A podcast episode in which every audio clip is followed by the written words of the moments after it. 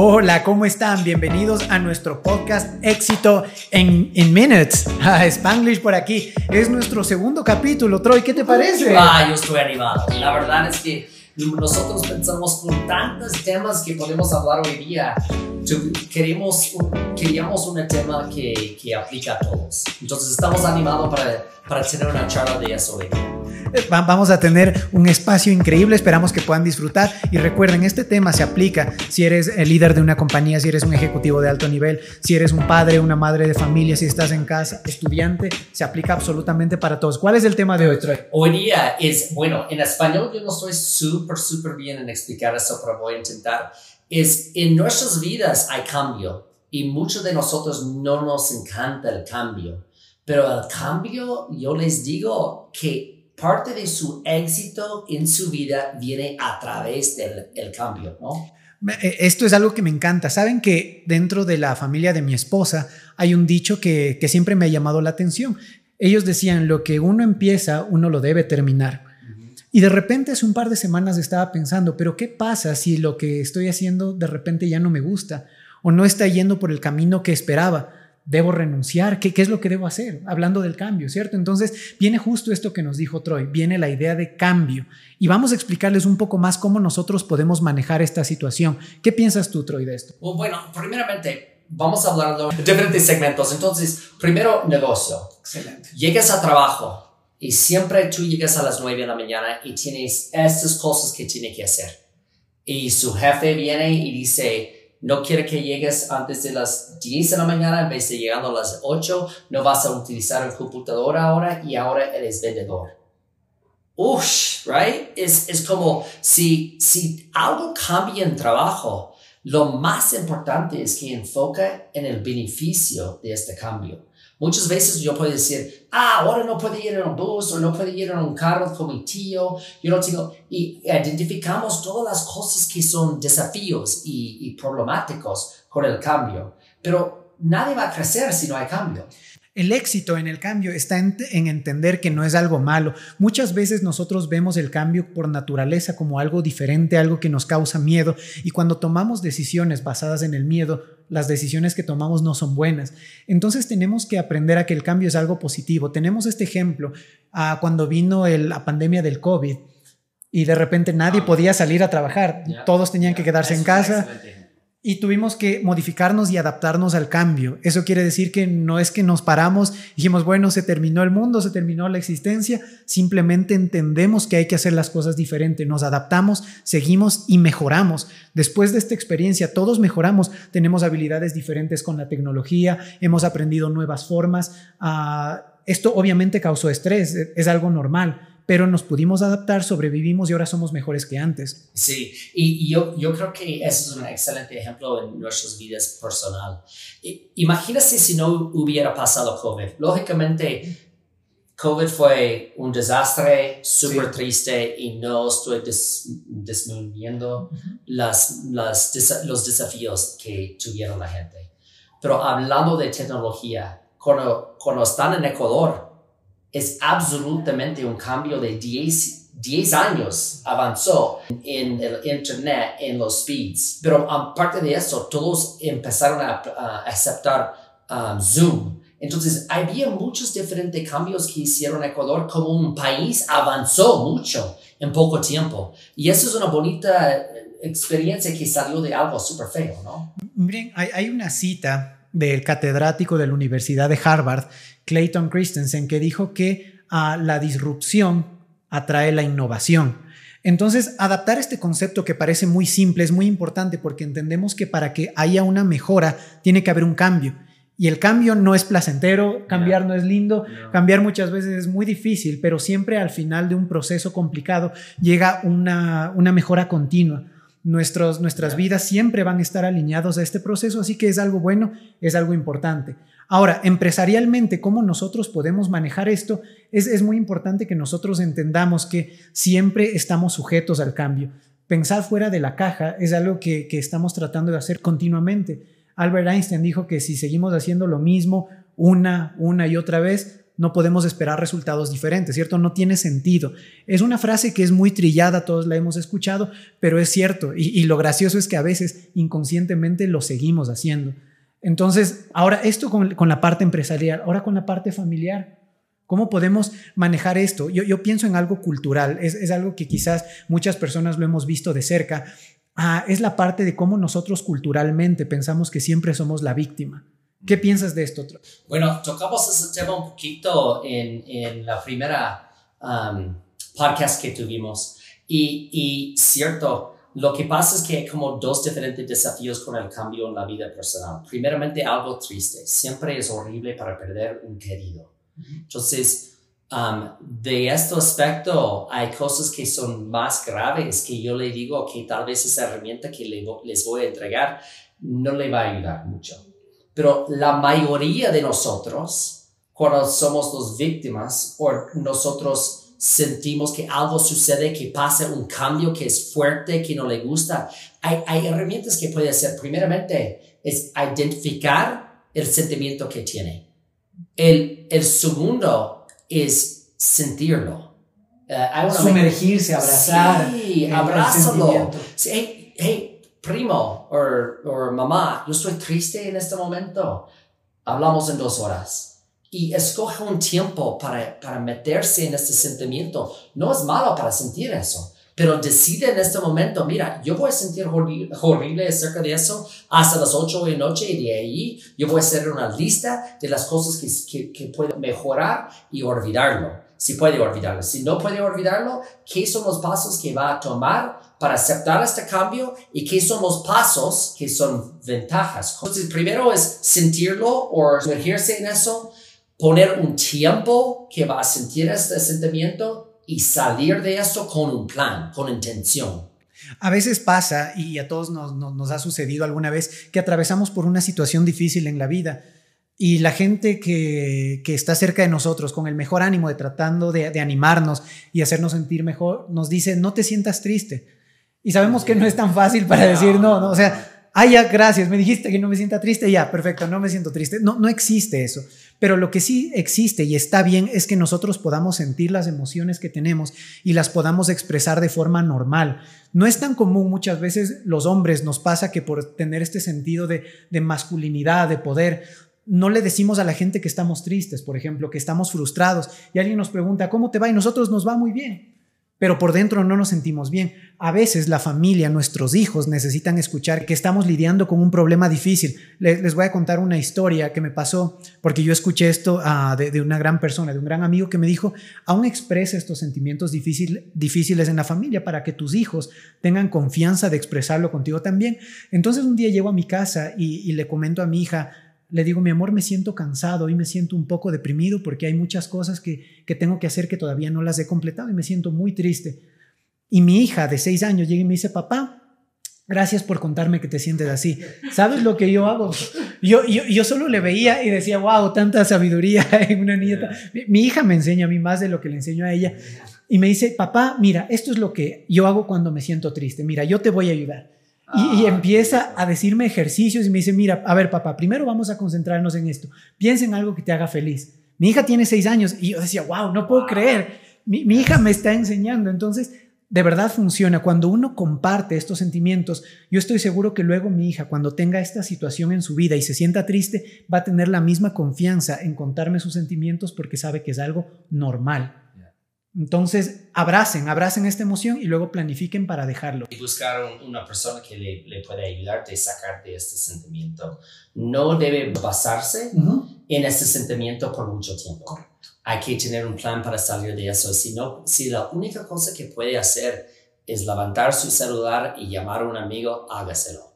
Es lo más importante que nosotros um, podemos compartirlo. Y después, como estaba diciendo, hacer un plan hacer un plan para salir. Ok, entonces hay que abrazar el cambio, número uno, ¿no? Y, y segundo es hacer un plan. Yo sé que estoy repitiendo eso, pero escríbelo. Si no lo haces, entonces su mente empieza a quejar y quejar y cada vez que llegas a la casa con un cambio de un camino que están haciendo construcción por meses, como aquí afuera. Esta situación tal vez es la compañía cambió mucho y no, no, no te sientes como, o no se siente que, tiene tanto éxito como tenía. Si no hubieran cambiado tal cosa, en vez de pensar así, hay que hacer este plan escrito y después estudia. Hay tantas cosas. Puede decir, ¿qué hago cuando yo tengo un desafío de un cambio de trabajo? Bam, en dos segundos tienes ChatGPT, tienes Google, tiene muchos pasos para ayudarme. Eso, esto es importante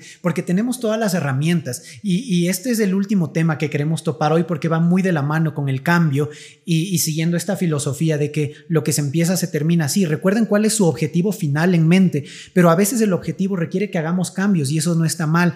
Y a veces puede que el objetivo también cambie y tampoco está mal. Lo importante es que nosotros entendamos que estamos en un crecimiento constante, lo que nos lleva al último punto. Culturalmente nosotros tenemos la tendencia de, tomar el papel de víctimas es que yo pobrecito, es que me pasó esto, es que el bus no me recogió, es que la... Y empezamos a poner excusas y a culpar a todas las personas por todas las desgracias que nos han pasado en la vida, pero nunca asumimos el papel de responsabilidad. Troy, ¿cómo piensas que podemos convertirnos nosotros en cambiar el papel de víctima a ser un héroe de nuestras vidas? Una de las cosas es que hemos hablado un poquito en el primer podcast, es que nosotros en nuestras mentes escriben nuestras propias historias yo, yo no estoy exitoso en trabajo, yo no estoy, yo, justamente yo tenía un empleado que me llegó y yo iba a reunir con ellos y yo estaba tan animado para reunir porque había tanto éxito que han tenido este, este empleado y él me llegó y se sintió y, yo le dije, ¿cómo te vas? ¿Cómo te sientes? Y él puso emocionado y dijo, yo estoy fallando en eso y eso y eso y eso y eso. Me entregó como cinco diferentes puntos. En su mente, él pensaba que no era exitoso. Entonces, primero es convencer a sí mismo que es exitoso. Una de las mejores ideas que he escuchado es tener un gratitude journal. Diario de gratitud. Y cada noche escribe 10 cosas en eso. Eso le va a ayudar poco a poco cambiar su mente en identificar las oportunidades en su, su pensamiento que puede cambiar y enfocar en lo mejor. En vez de ser como la víctima o en vez de decir que yo no soy tal, puede decir yo soy tal. ¿Sí me explico bien en español? Ok. Correcto. Esto, esto es importante. Voy a leerles una, uh, una cita uh, del libro El hombre en búsqueda de, en busca de sentido de, de Víctor Frankl que dice, cuando ya no somos capaces de cambiar una situación, nos encontramos ante el desafío de cambiarnos a nosotros mismos. Entonces, encontrar este desafío en que nosotros nos damos cuenta que yo puedo cambiar mi realidad y no ser la víctima y culpar a todas las personas, sino que puedo convertirme en las historias que tengo en mi cabeza, en el protagonista, voy a encontrar soluciones diferentes y en lugar de pensar, bueno, qué, pena que uh, hay tanta delincuencia en mi país y yo soy una víctima de todo esto, ¿Qué estoy haciendo yo? ¿Cómo puedo ser el héroe de esta historia? Yo voy a ser el héroe ah, hablando con la policía, hablando con los vecinos para que estemos más cerca. Voy a convertirme en un protagonista en lugar de ser una víctima. Y esto nos puede ayudar en todos los sentidos, no solo ah, de forma personal, sino en la parte laboral. Es que mi jefe es muy enojado, es que mis compañeros no trabajan bien. No, yo voy a ser el héroe de esto. Voy a convertirme en un apoyo para mis compañeros, voy a convertirme en un soporte para mi jefe y automáticamente todas las cosas van a cambiar.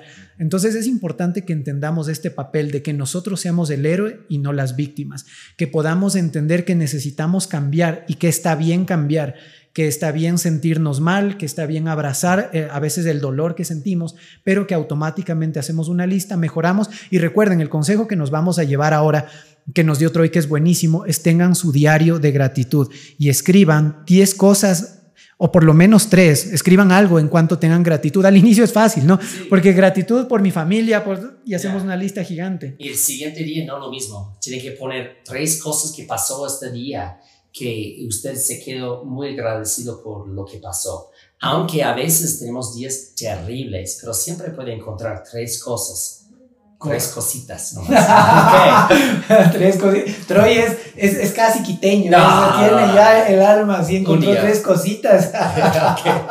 Bueno, yo creo que Alex ya se acabó el tiempo. Estamos Entonces, últimos, últimos pensamientos. Últimos pensamientos. Abracen el cambio como algo bueno abracen sus sentimientos aunque sean difíciles y vamos a cambiar nuestra mentalidad. El día de hoy vamos a llevarnos esta idea, voy a ser el héroe. ¿Y qué puedo hacer para ser el héroe en todas mis historias? Excelente. Gracias, gracias por asistir, eh, escuchar nuestro podcast y ojalá que se escuche mañana. Nos vemos mañana, que les da bien, chao.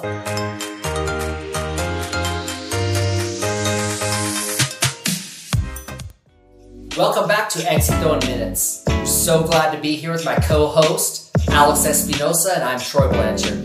This is our second episode, Alex. It's so amazing. It's so amazing. You know what? Something that has been really, really cool at this point. It's that it's our second one and we're still here. I know, I know. We didn't give up after the first. Hey, that says a lot. You know, they always say, hey, if you want to start something, just start it.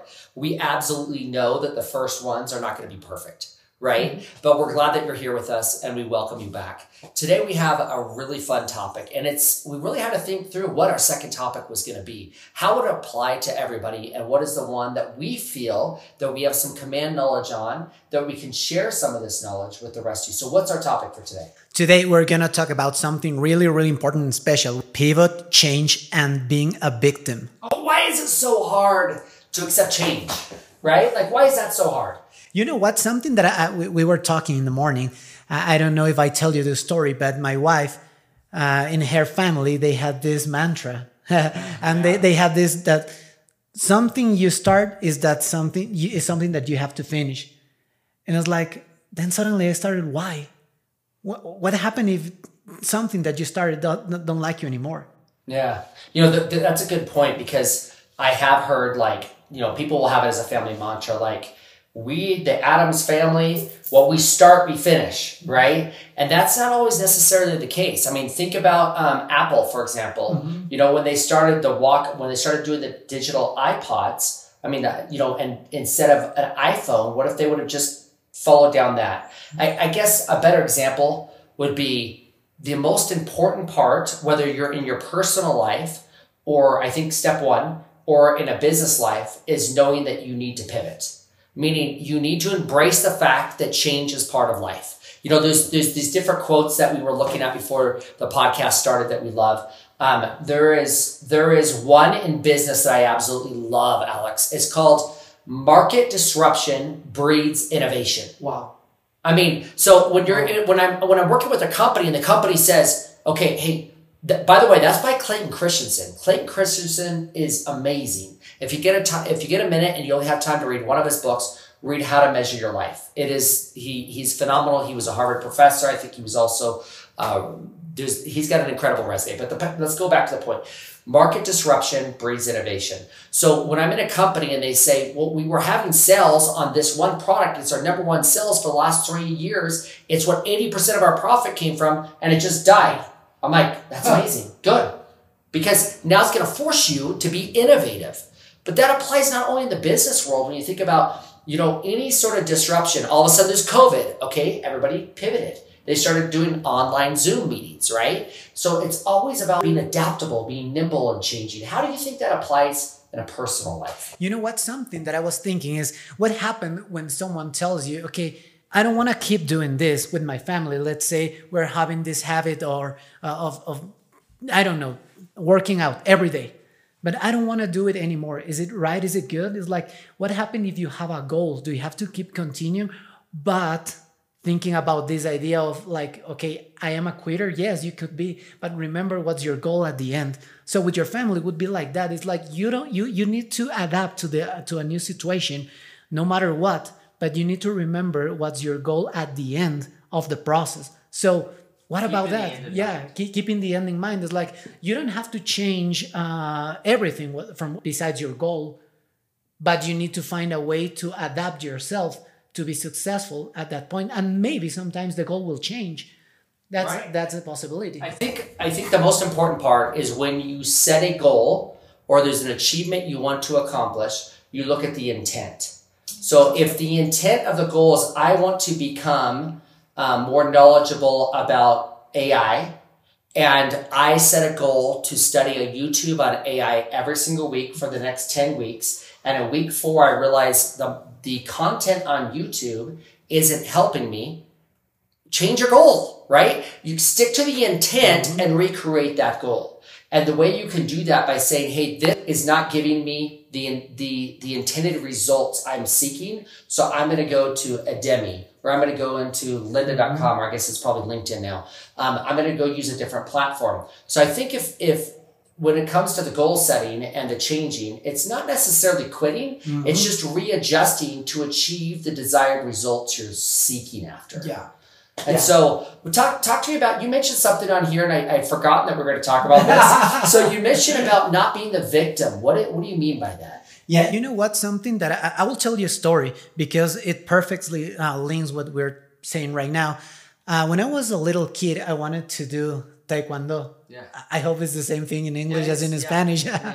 So I started it, and I was you know doing my exercises and stuff like that so there comes this time when our teacher says okay you need to learn how to open your I don't know how to say yeah, that splits. In, to split yeah, uh, to split and, and and it was like okay let's do that. I I was a little kid. I didn't know what was that.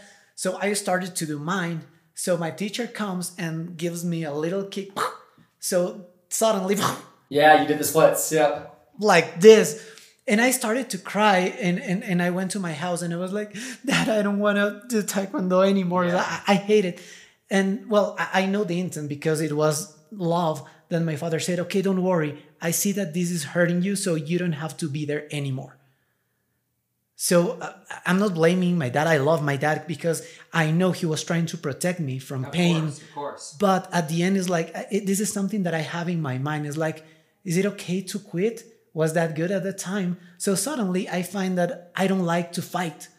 So this applied to family, business, job, everything. So when I discovered that, I found out that I've lost many opportunities because I always wanted to stay uh, callado. Yeah. Yeah, you want to stay almost below the radar, right? Every time because okay. I didn't want to face challenges or problems and stuff like that. So when I find, found out that that was something in my mind, I started to, okay, I don't have to be the victim. I need to start taking responsibility from what uh, am I going to do after that after I discovered that. So that helped so, me. So basically, instead of you saying all the time that, hey, listen, well, I'm not good because I'm not a fighter, and succumbing and giving up in that situation, instead, what did you do? I started to learn how to fight.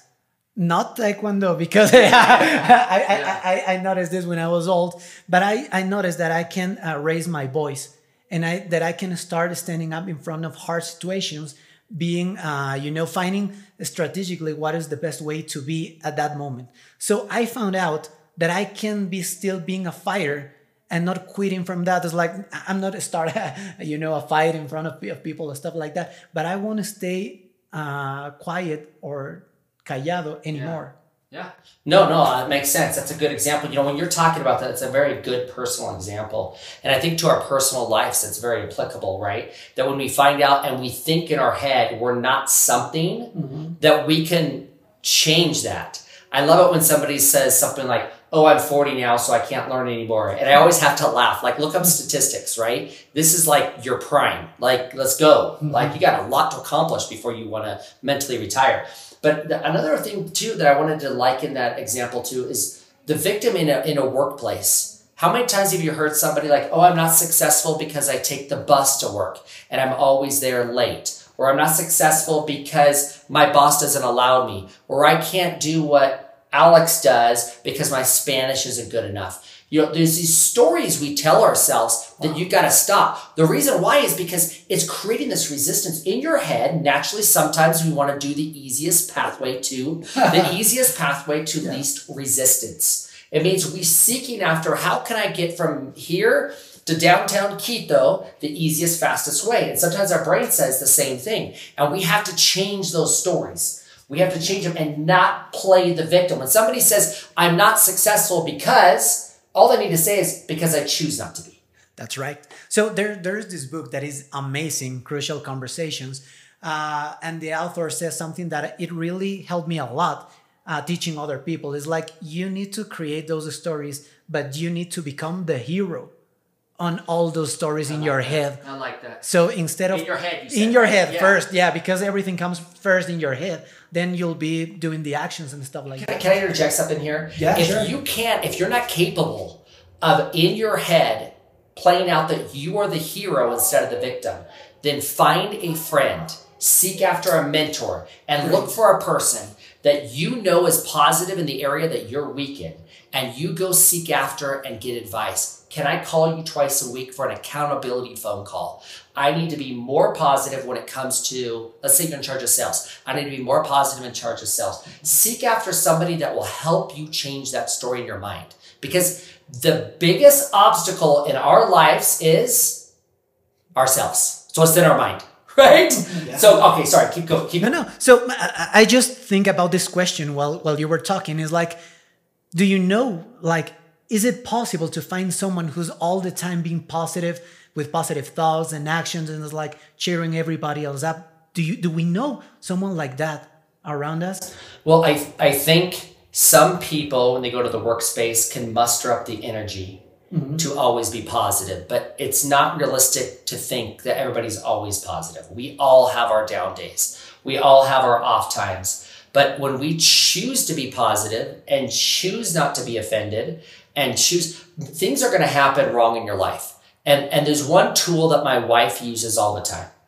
When something goes wrong in your life and you say, I can't do something because, or somebody just robbed me and I lost my cell phone my laptop, lean into it. She always says, lean into it for a time.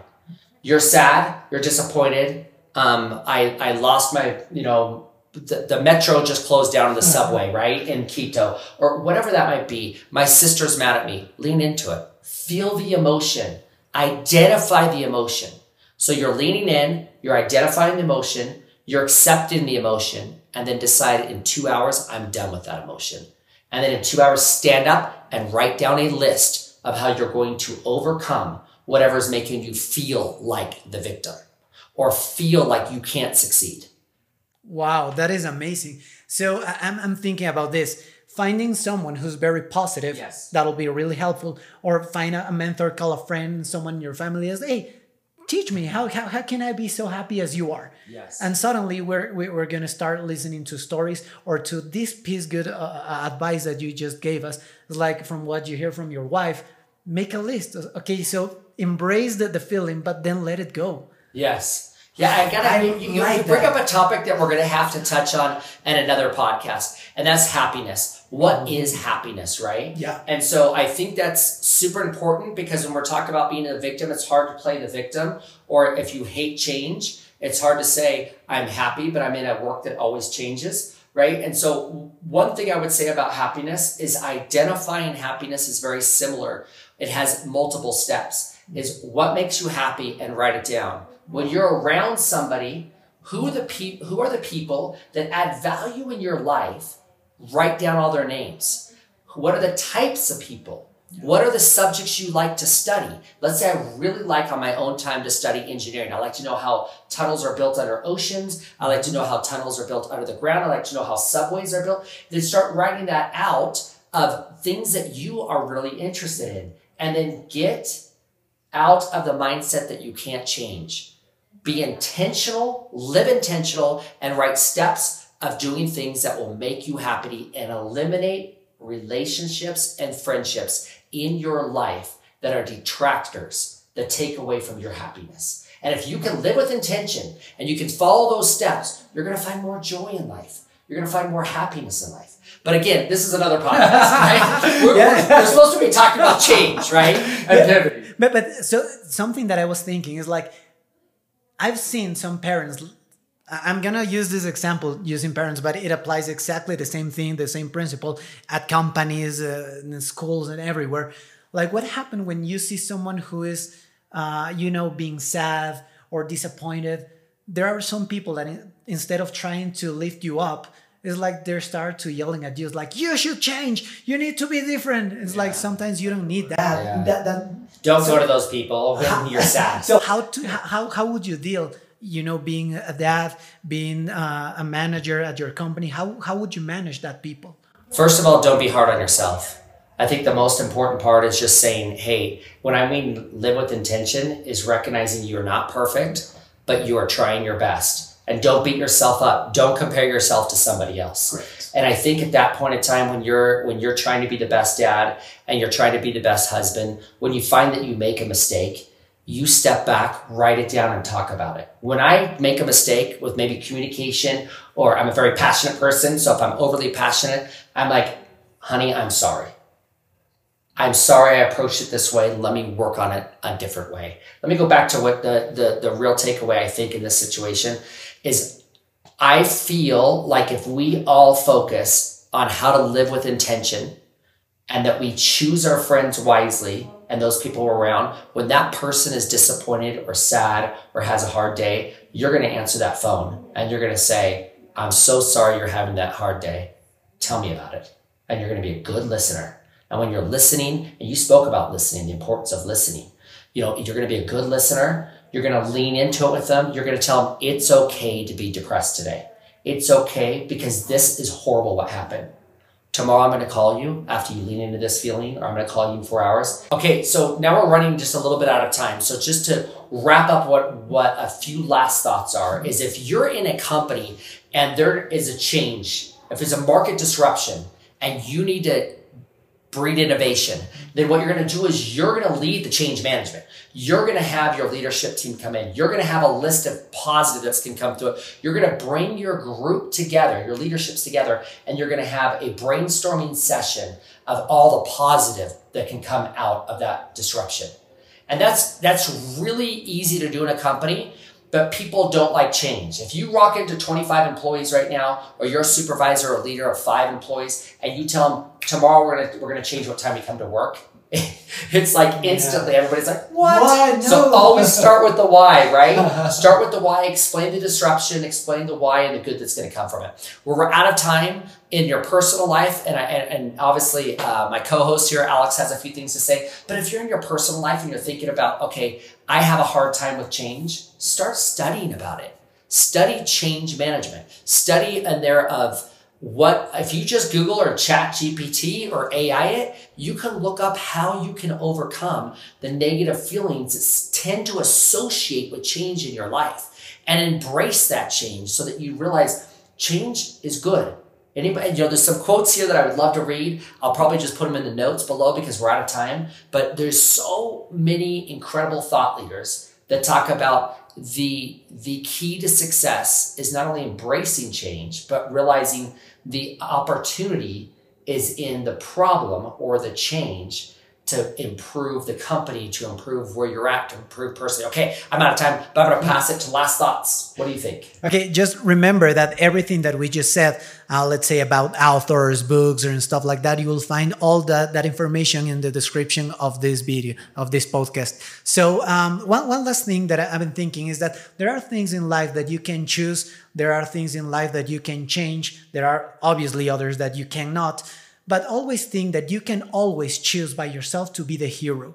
Stop complaining about yourself. Stop complaining about everything, about the situations in life. Because you know what? All of us been through hard situations.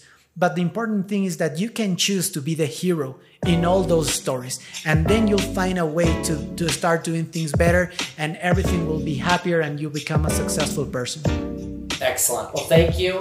Uh, thanks for joining us again. We look forward to tomorrow to listening to the next episode of Éxito in Minutes. It'll be awesome. See you guys. See you soon.